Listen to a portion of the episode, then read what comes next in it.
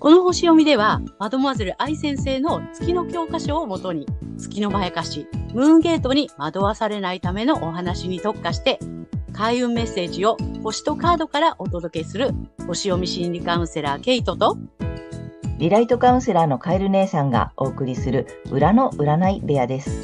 月星座の注意ポイントもお伝えしていますので、太陽星座と合わせてご覧ください。月星座がわからない方は、無料のホロスコープの作成サイトの URL を概要欄に貼っておきますので確認してください。月星座のムーンゲートについては、12星座別に詳しく解説している動画がございますので、ぜひそちらもご覧ください。ゲートとカエル姉さんの裏の占い部屋へようこそ。ようこそ。皆様、こんにちは。元気ですか？はい。ということで、今回は6月4日、えー、一定座の満月のね、星読みとカードリーディングをお送りしたいと思います。まずはね、けいちゃんに星のね、動きの解説をお願いします。はい。はい。今回の満月は、えー、伊手座の13度、サンハウスで起こる満月となります。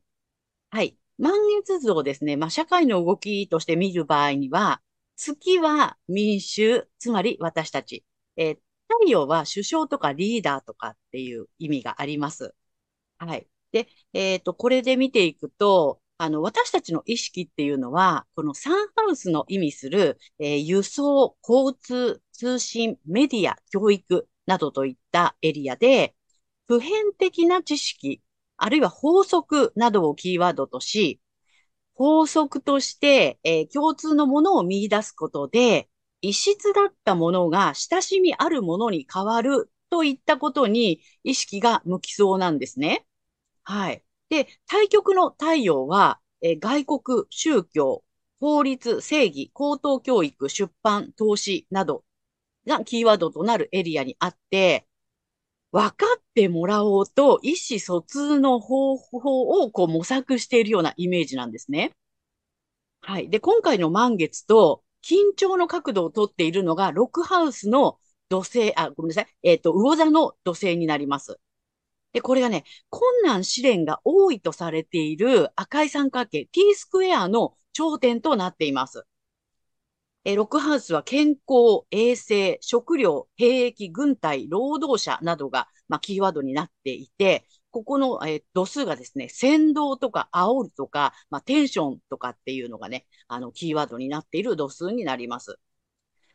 で、えー、印象的なのが、ディセンダント DC ですね。右側のね、えー、ここにほぼ重なっている、え、理想、夢、流行、薬、まあ、ドラッグ、あとは映像などがキーワードになっている、あの、海洋性なんですね。で、ビジネスや、まあ、関係とか条約、まあ、紛争を含む、えー、外交などのエリアで、えー、自分の意思を持てばそれを形にできる。えー、受動的になれば飲み込まれてしまうっていうね、あの、そういう意味合いのところにありますので、まあ、形にできるか飲み込まれてしまうか、どっちに行くのか正念場っていうところかなと思うんですけども、これがですね、あの、えー、頂点の三角形の頂点になっているので、まあ、なんだかんだごたごたするけど大丈夫かなというような印象です。で、5月の2日から、あの、逆光に転じた冥王星は、11日に水亀座からヤギ座に戻ってきました。で、えー、まあ、ヤギ座に戻ったので、ヤギ座的なこと、いわゆる社会システムとか、まあ、権威的なものっていうのの破壊と再生が、こう見直しをね、えー、されながら、こう緩やかに進んでいきそうな雰囲気がします。まあ、ざっくりまとめると、まあ、国はね、諸外国に対して、あるいは、ま、まあ、法律などをもって私たち民衆に対して、あの、国、外国には分かってもらおう、えー、国民には分からせようとして、まあ、あの、通信、メディア、教育、などを通じて、そういうふうにね、国からこう、あの、アプローチが来ていても、私たちはそういったその、あの、通信メディアなどを通じて、共通のものを見出すことで、異質だったものが、親しみのあるものに変わるっていうふうに、意識が向かいそうなんですけども、健康衛生、食料、兵役、軍隊、労働者などに関することで、まあ、テンション高く煽ってきたり、先導するようなことにより、葛藤が生じて、まあ、困難試練っていうか、こう、うまくいかないとか、なんか、どっちに進んだらいいの？みたいなね。まあ、そんなことが起きるのかなというふうな感じがあります。自分の意思を持てば、えそれは形にできる。受動的になれば、え飲み込まれてしまうという正念場ながら、なんとかなりそうかなっていう。まあそんなね、ムードが漂ってるかなと思いますね。だから異質だったものっていうのは、つまり、まあ私たちはこれって受け入れられないよねって思ってたものが、なんとなく、ほらこれ同じじゃんっていうね。そういうことがこう投げかけられて、あ、一緒か、そっか、じゃあ、うん、いいかも、みたいな感じにちょっとこうね、あのー、もう意識を持ってかれちゃうようなことがもしかするとあるのかなっていうようなね。うん。だからそこはちゃんとね、見ていかないとなっていうような、あの気はしていますね。社会のムードはこんな感じかなというふうに思います。はい、ありがとうございます。はい、ありがとうございます。なんか面白いね。か、うん。だ要するにあれだよね。価値観が変わることがまた起きる感じで、その時になんか流されちゃうっていうかさ、みんながいいって言ってるから、じゃあこれいいのかなとかさ、ってなっちゃうと流されちゃうし、じゃなくて、やっぱここあれだよね。自分でちゃんとそれをどうするか決めて、うん。決めないと流されちゃうよ、みたいな感じだね。そうなんだよね。うん。うん。で、やっぱ双子座の季節に変わっているので、双子座というと、やっぱりさ、ほら、あの、まあ、あの、知性とコミュニケーションっていうところだから、社会で言うと情報っていうところになるんだよね。うんうん。うんうん。ほどね。だからその情報をうまく自分でちゃんと判断するっていうことが、この、なんて大事な時期になりそうだね。なんかね、うん、この配置を見てみると、うん、なんかね、そういうことに少し意識を持って、うん、きちっと持っておかないと、うん、流されてしまうというか、そう思い込まされてしまうというか、うんそういうこともちょっと懸念としてあるかなっていう。ね、うん。あの特にテーマがその健康、衛生、食料、兵役、軍隊、労働とかってことだよね。そうね。テーマのものに関しては、少し慎重にちゃんと選ぶっていうことをね、うん、した方が良さそうだね。ですね。うん。はい。あとはこ、個人的にはどんな感じなのかな、はい。うん。個人的にはね、さっきも言いましたけど、コミュニケーション。うん。なのね。コミュニケーションとか情報を通じて、あの、テーマ一緒です。共通のものを見出すことで、異質だったものが親しみのあるものに変わるという、まやかしにとらわれてしまうかもしれない。っていう感じなんだよね。で、前回の新月で、まあ、多角的な視点を持って、古いものとね、新しいものをこう比較することによって、自分にとってね、あのー、必要なくなったものを見直してね、あの、足元から変えていくことをスタートしましょうっていう、うん、ことだったんですけども、それを踏まえて、今回は、え探求とか精神性のエリアにある太陽に、相手の心を知る、えー、自分の心を理解してもらう、その努力、えそのための探求っていうことを促されそうです。うん。で、さっきも言ったんだけど、まあ、の、お羊座の季節には自分の気持ちをね、こう、はっきりさせましょうっていう感じでやってきて、で、大牛座の季節に、ま、じゃあそれを実現していくため、具現化のための行動を起こしましょうっていうことでね、促されてきて、で、今度、双子座の季節になって、え今度は自分のことだけではなくって、人とのコミュニケーションを図っていくというフェーズに入ってきたかなっていう感じですね。うん、なるほど、うん、自分、相手も知るし、こっちのことも分かってもらうという、うん、コミュニケーションに入ってきたかなっていう感じ。うん、第三者だよね。そうね。そうなの、そうなの。うん。ね。はい。それでね、まあ、あの、まあ、この T 字スクエアができていますので、この困難試練の突破口となっていくのが、えー、自分で揺れ動く力を手に入れるとかね、自ら働きかけてそれを楽しむこと。そして、初めは歯が立たなくっても、大きな硬い殻を打ち破って変革するっていうね、そのチャレンジをするっていうね、もうそれがもう突破していくしかないよ、みたいなね。そんな感じかなと思います。なるほど。ありがとうございます。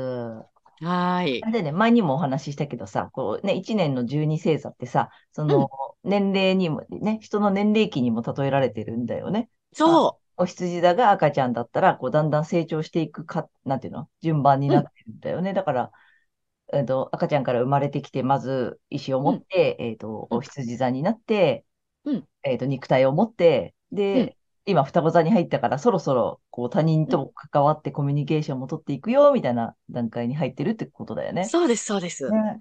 面うん。で、やっぱり動、まあ、ちょっと、コミュニケーション、まあ、情報も入ってくるし、コミュニケーションの星でうん、もあるから、ね、少し自分でやっぱりい動いていこう、決めていこう、みたいなことがうん。言われてる時期に入ってきたかなって感じだね。そうです。ああ、面白い。うん。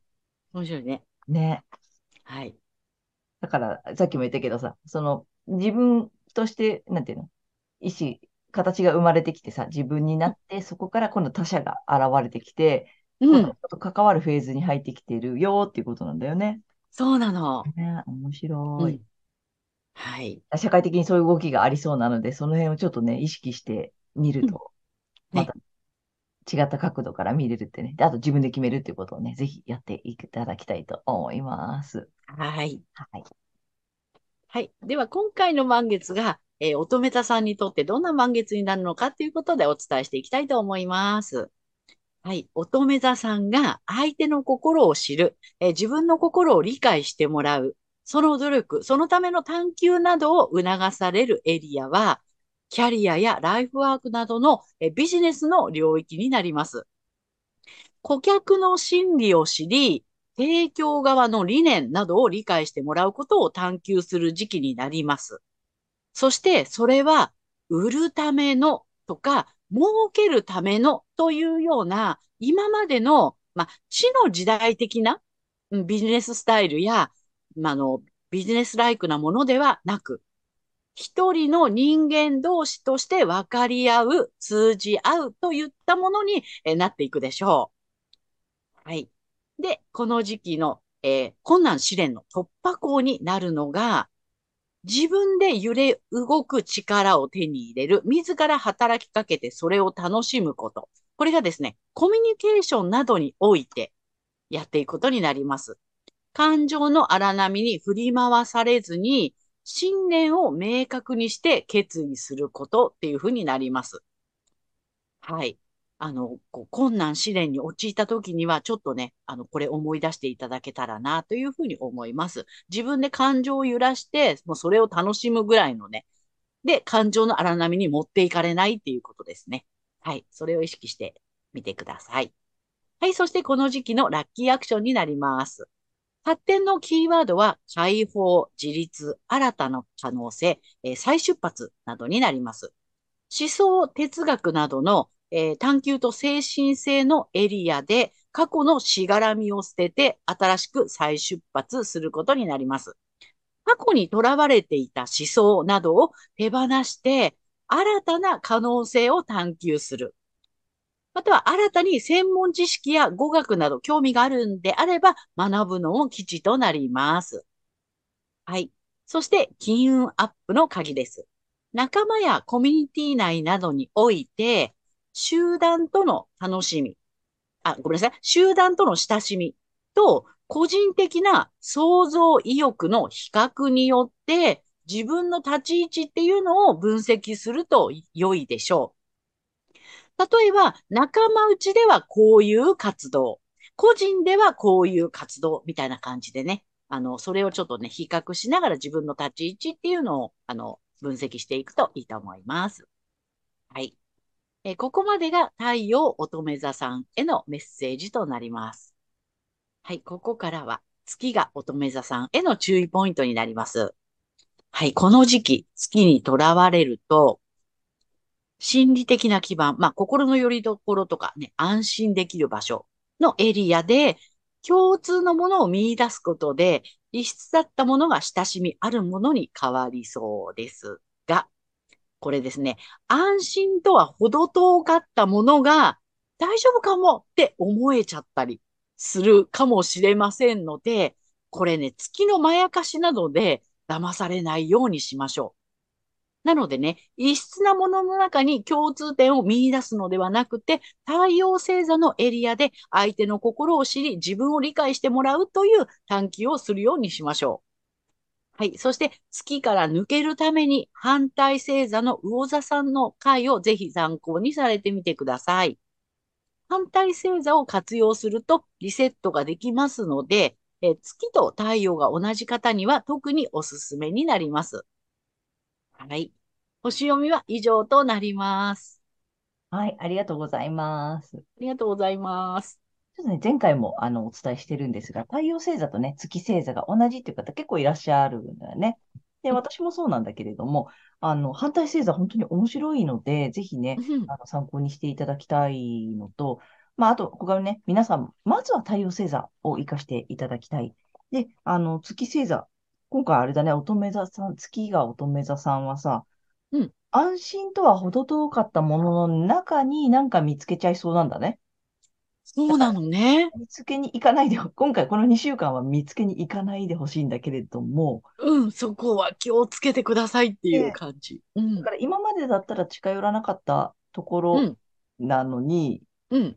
なんで、安心かも、みたいな。だから不安になっちゃうってことよね。だからそれをさ、採用しちゃったら不安になっちゃうのに、あ、これ。そう、危ないところなのに、自分にとって危ないところなのに、うん、あ、ここ大丈夫かもって騙されちゃうみたいな感じ。ね、うんうん。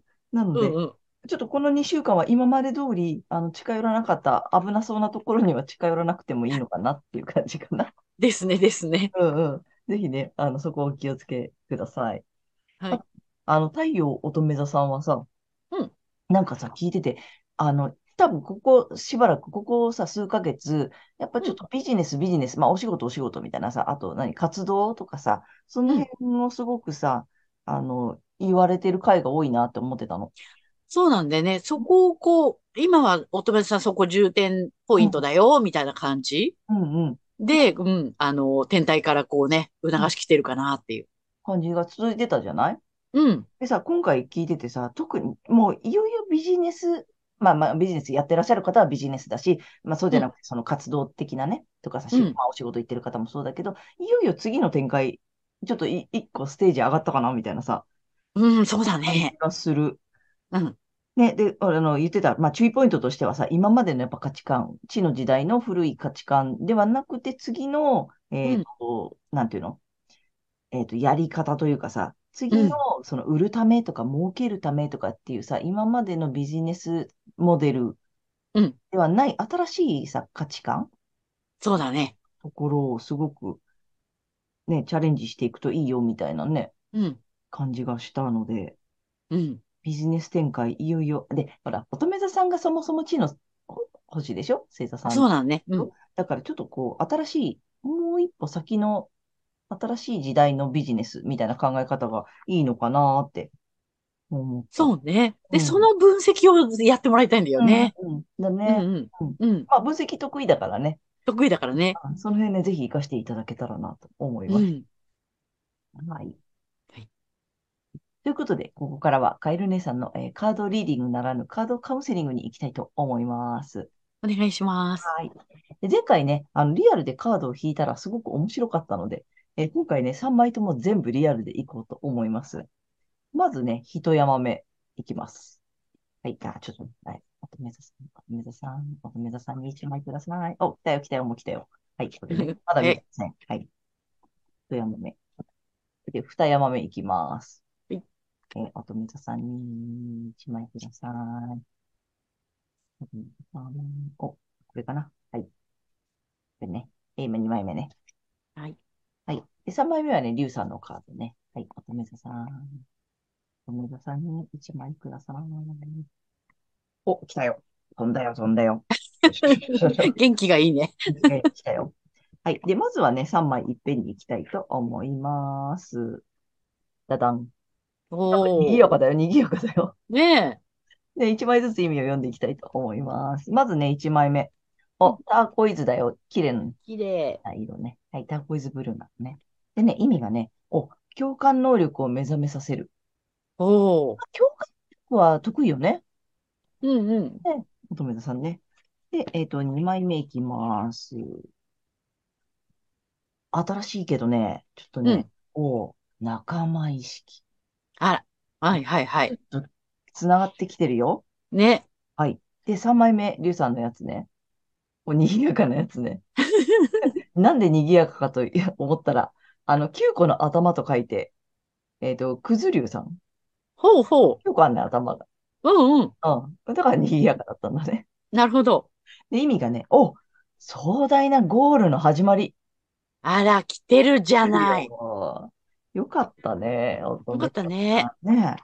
なので、このね、3枚からじゃあ紐解いていこうと思いますが。なので、でもさ、これ、すごく共通点ない？共感能力を目覚めさせる。まあ、共感ね、得意だと思うので。分析できるからね。うん、そうそうそう。あと、人の気持ちとかさ、読んだり得意でしょ？でさ、仲間意識とか、その辺全然仲間。うんうん。でさ、まあ、9, 9匹いるしね。ね。ワイワイしてますよ。で壮大なゴールの始まり。おー、いいじゃない。うんそう。なんか、いい感じよね。うん。さあ。だから、まあさっきのお仕事の話じゃないけれど、うん。なんかこの周りとうまくやっていくことうん。がさ、すごくうまくいきそうじゃない？そうだね。うん。うん。これもさ、この仲間意識もさ、この人、あの、なんかギターみたいなの弾いてるけどさ、後ろにいっぱい楽器ふひ吹いてたり弾いてる人がたくさんいるのよ。ほうほうほすごくいい感じよ。なんか、う。ね。周りの人とか仲間とかさ、まあビジネスだったらさ、まあお仕事だとそうだけど、仕事仲間とかさ、うんうんうん。あとビジネスだったらその同じ一緒にやってる人たちとかさ、うんうん。その辺ってすごくうまくいくんじゃないかな。そうだね。ね、ちょっと奏でる。共に奏でるみたいな感じ？うんでもちろん共感して、なんか共感、みんなで共感してほしいしさ、気持ちを。うんだからその自分の気持ちを伝えるとかさ、うんね、あとなんだっけ、顧客の心理を知りとかって言ってたでしょ？うんうん自分の心理も知り、相手の心理も知り、うん。なんかうまく周りとやっていけるのかな？ね。うん。うん。をする。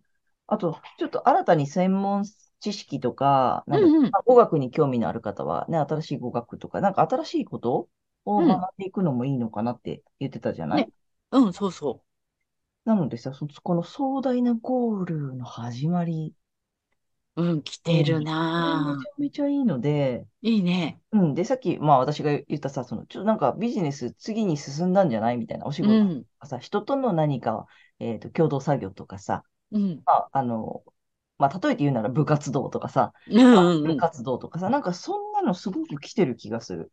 そうだね。なんかちょっと人とうまくやってゴールに向かっていく。うん。ね周りの人とのコミュニケーションすごくちょっと大事にしてみるとうん。いいんじゃないかなと。そんなカードが揃っておりますので、ぜひね。いいんじゃないでしょうか。時代にもすごいマッチしてると思ねうんうん。う。うん。ぜひね、その辺ちょっと参考にしてみてください。はい。いいよね。めちゃめちゃいい。いいね。うん。はい。ということでね、えーカエル姉さんのカードカウンセリング以上となります。ありがとうございました。ということで、えー今回は6月4日、えー、伊手座の満月から6月17日までのね、星読みとカードリーディングをお送りいたしました。で皆さんご自身の太陽星座の回を見ていただいていると思うんですが、あのぜひね、月星座の方も調べていただいて、その注意ポイントもぜひご覧になってみてください。またね、月のまやかしから抜けるためには、反対星座もね、ぜひ参考にしてみてください。ということで、けいちゃん、次回の放送は？はい。6月18日、双子座の新月となります。はい。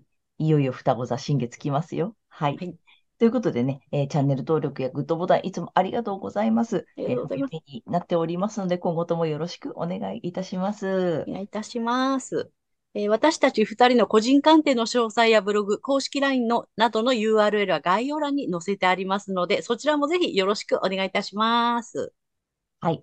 では、ということでね、皆様素敵な2週間をお過ごしください。また次回の放送で会いましょう。またねありがとうございました。ありがとうございました。